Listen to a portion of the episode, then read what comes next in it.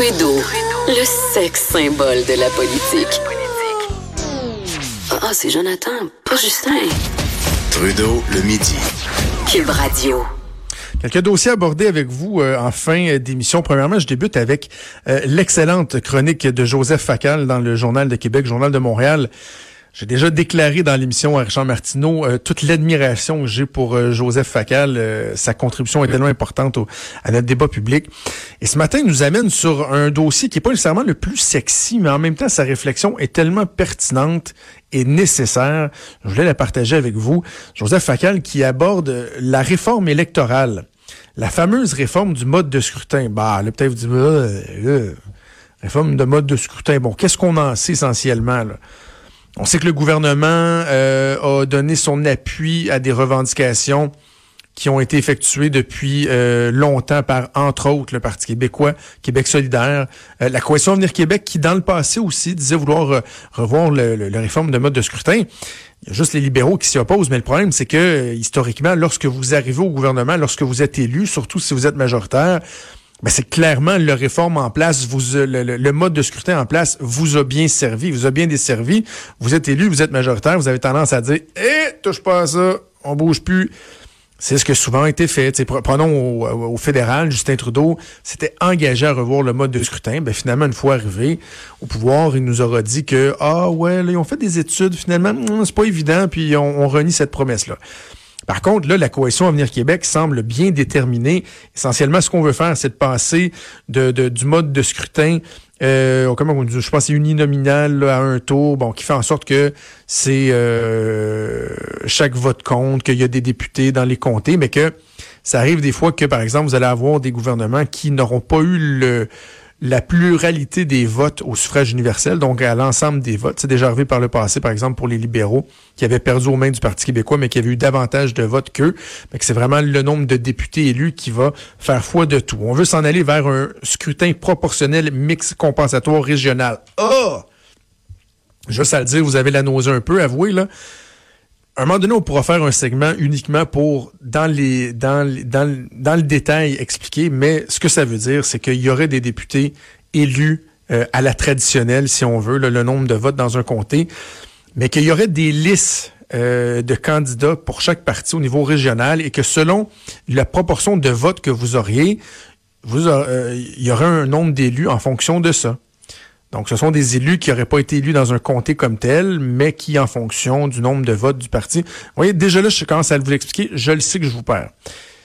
Ce qu'il faut retenir, c'est que ça vient euh, favoriser une meilleure représentation des plus petits partis qui ont un nombre de votes qui est quand même significatif, mais qui sont pas capables d'aller chercher des sièges de manière importante.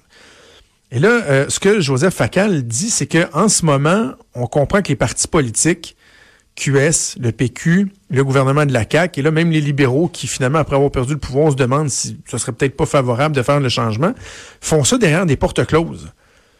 Et disent, ben oui, on s'est engagé à revoir le mode de scrutin, donc on va le faire.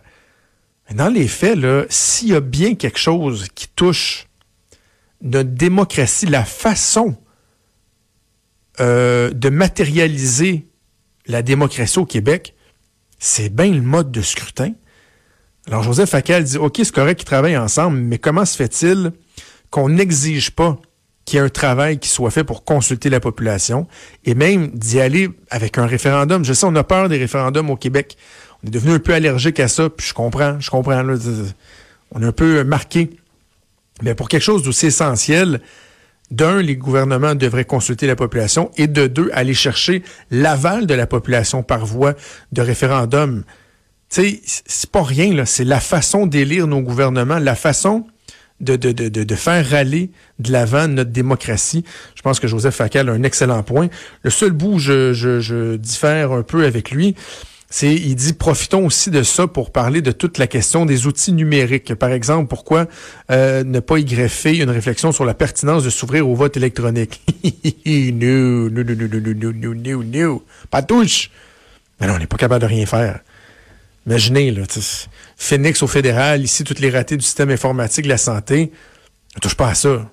Tu touches pas à ça. Imagine-tu une élection, je parlais de l'importance de la démocratie, une élection avec un vote électronique au Québec, ce serait le bordel total. Je termine rapidement en vous parlant de euh, cette volonté que bien des partis ont au fédéral, en tout cas que le NPD assurément euh, a comme, euh, comme engagement qui est de revoir la taxation ou d'imposer une taxation aux fameux géants du numérique. Hein. On parle de Netflix, bon, les Spotify de ce monde, le gouvernement du Québec qui, lui, a commencé à les taxer il y a un an de ça. Ça semble être une entreprise assez rentable, plusieurs dizaines de millions qui ont été perçus en termes de taxes depuis le jour 1. Le fédéral, lui, avait refusé d'emboîter le pas. là, bien des gens disent, ah oui, mais là, tu sais, on veut pas taxer plus les gens, puis... Mais en même temps, le principe d'équité, il est essentiel. Pour nos joueurs chez nous, que ce soit Illico, que ce soit Tout.tv et autres, il y a un principe d'équité. Vous, les gens qui viennent chez vous, doivent payer des taxes, mais pour les autres, ils n'ont pas à en payer. Voyons, il y a l'équité. Mais pourquoi on a toujours ce réflexe de penser qu'il faut faire du nivellement par le bas et de taxer tout le monde? Pourquoi on se dit pas que pour des produits culturels, on devrait pas plutôt détaxer? Tiens, Hein? Pourquoi, là? Pourquoi c'est immuable, les principes de taxation? Pourquoi on serait pas capable de revoir ça? Voilà la proposition que moi je fais. J'aimerais ça voir un parti assez courageux pour proposer de se priver de taxes. Déjà tout pour nous. C'est Antoine Robitaille qui s'en vient avec là-haut sur la colline. Merci à Joanie, à Hugo, à Véronique pour leur coup de main. Et demain, je vous reparle à midi. Je serai en direct des studios de Montréal pour le reste de la semaine. Je vous souhaite une excellente fin de journée. On se reparle demain midi. Ciao!